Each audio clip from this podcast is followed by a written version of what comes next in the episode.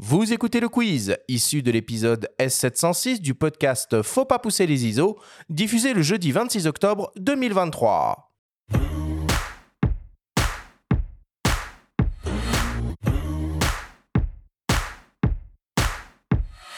Aurélie, le principe du quiz est très simple. Nous avons reçu des questions de la part de nos auditeurs qu'ils t'ont posées via notre compte Instagram en lien ou non avec le sujet de cette émission.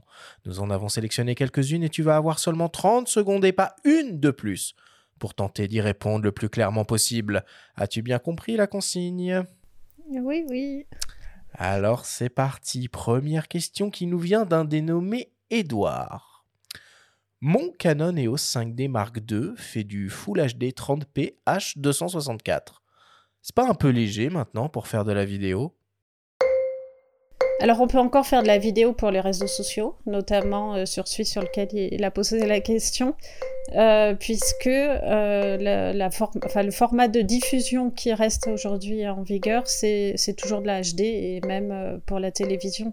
Donc, euh, il gagnera avec des, hybrides actuels, mais il peut toujours faire de la vidéo euh, avec son boîtier, bien sûr. Et puis, je rappelle euh, au passage que le 5D Mark II est un appareil historique euh, pour, euh, pour les vidéastes, puisque ça a été le, enfin pas tout à fait le premier réflexe. En tout cas, le premier, vrai, c'était un Nikon, le D90. Oui, mais le, le D90 que j'ai eu. Le premier réflexe 24-36 mm qui a permis de faire euh, de la vidéo et d'apporter au monde des photographes, entre guillemets, l'image cinéma euh, en, vidéo. On en a parlé à de nombreuses reprises euh, au cours de diverses émissions. Et ça, ça a été vraiment une révolution, puisqu'on a obtenu un look cinématographique dans des vidéos à, petit budget. Et ça, c'était vraiment génial, parce qu'avant, on n'avait que nos caméscopes avec des petits capteurs qui faisaient une image qui était quand même pas très excitante. C'est vrai. Allez, on continue. Deuxième question qui nous vient d'un dénommé Julien. La Phantom Flex 4K GS fait du 4K à 938 images par seconde. Quand est-ce que l'on va voir arriver ces formats sur nos petits hybrides? Je pense pas forcément qu'on aille sur des, des, débits, enfin des cadences aussi extrêmes. C'est comme avec les fantômes. Là, c'est vraiment des caméras spécifiques pour faire de l'ultra ralenti.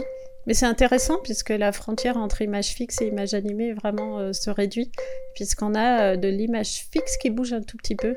Et ça fait des rendus euh, qui sont pas toujours évidents à utiliser au sein d'un montage, mais qui, utilisés seuls, sont, sont, vraiment chouettes. Et puis déjà, quand on peut voir les slow motion qu'on arrive à faire avec des 180 images par seconde ou autre, on se dit que ça peut quand même suffire, non?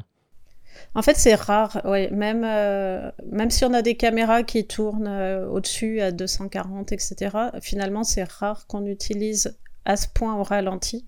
Ou alors, on va ralentir euh, vraiment un tout petit extrait de l'action, mais pas l'action entière, puisque la patience de nos spectateurs étant de plus en plus réduite, on ne peut pas se permettre d'avoir des plans trop longs.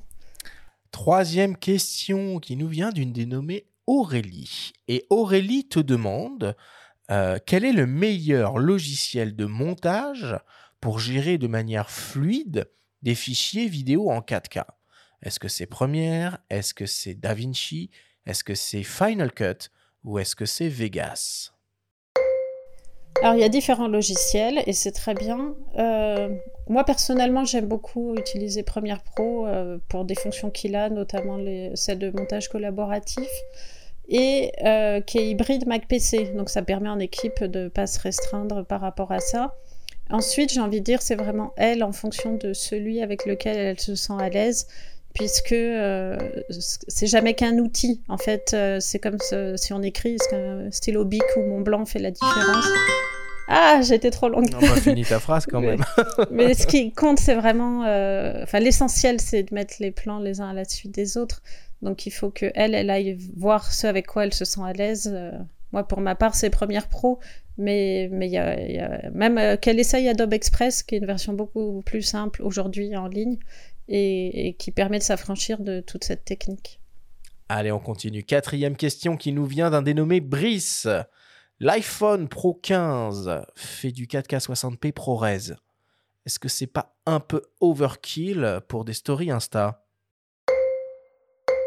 Alors, euh, il faut, faut pas oublier que, ces, appareils, ils, indiquent des chiffres très élevés. Après, la taille de leur capteur et, de leurs lentilles font que ça reste de l'image de téléphone, mais qui est très bien à regarder sur téléphone. Après, c'est toujours pareil, c'est qu'est-ce qu'on va faire de ces vidéos au final. Euh, quand on les met sur des écrans plus gros, ça, ça tient pas forcément la route. Mais euh, il faut choisir son outil en fonction de ce qu'on veut faire derrière. Magnifique. Cinquième question qui nous vient d'une dénommée Sarah. Franchement, moi je comprends rien. Et puis de toute façon, je fais des vidéos en stop motion. le stop motion, ça a du charme aussi. Et, oui, on peut faire du stop motion, on peut faire du time-lapse. Euh, l'image animée, c'est juste euh, des images euh, les unes à la suite des autres qui recréent le mouvement. Donc, il bah, n'y a, y a, pas de... Mais j'ai envie juste de dire, j'espère qu'après l'écoute de ce podcast, la vidéo sera un peu plus limpide et moins austère. On l'espère tous. on, va, on va retitrer l'émission. Les formats moins austères. Je pense qu'on peut m'appeler moi-même Aurélie Austère. Allez, pour terminer, une question de mes soins, une question qui tue.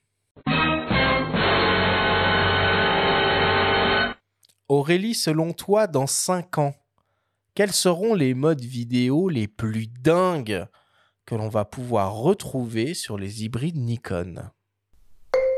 Eh ben, je me demande en fait quelle évolution on va encore pouvoir avoir. J'avais fait une conférence au Satis justement l'an dernier sur le sujet où on réfléchissait tous ensemble à vers quoi on va puisqu'on a vu qu'on va pas forcément vers euh, des plus grandes tailles euh, d'images. Euh, en cadence, on est déjà très haut.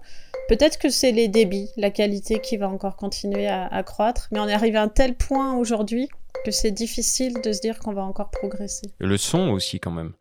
je, enfin, je trouve que c'est un gros sujet en captation. Tu parlais des micros intégrés des appareils, mais de là à dire qu'ils sont satisfaisants, bon, pour une interview, il y a encore oui, pas pour de l'interview, pour le son d'ambiance. Euh, par exemple, moi, quand je suis en, escalade, en falaise, je peux pas avoir de micro. Donc euh, là, je me satisfais du son et honnêtement, ça, ça fait le job. Et puis, on est euh, aujourd'hui, les entrées sont à 24 bits. Donc, on est aussi supérieur à, ce que faisait le XLR. Donc, on progresse aussi là-dessus. Mais honnêtement, ces dernières années, j'ai envie de dire même ces 5 ans, les hybrides, ils ont mais progressé à une vitesse époustouflante. Et on est arrivé à un point aujourd'hui où euh, ça va être difficile d'aller au-delà. et, et, même euh, lors de cette conférence, euh, j'avais quelqu'un d'EcoProd qui disait que ben, même avec la raréfaction de, des matières premières, peut-être que qu'on va pas continuer à progresser parce que on, on va manquer de conducteurs, etc. Donc je sais pas, on verra hein, dans ces années. J'espère que la progression va continuer. Et d'où l'intérêt des hybrides et des mises à jour de firmware qui vont éviter de reconstruire potentiellement d'autres boîtiers ou l'abandon de l'obturation électronique qui va faire que des, produits vont perdurer et qu'on va pouvoir les utiliser le plus longtemps possible. Exactement. Quand on achète un, appareil aujourd'hui, on sait qu'on va le garder euh, pas mal de temps. Allez, on va conclure. Hein. On va conclure sur ces mots. Merci beaucoup, Aurélie. Merci.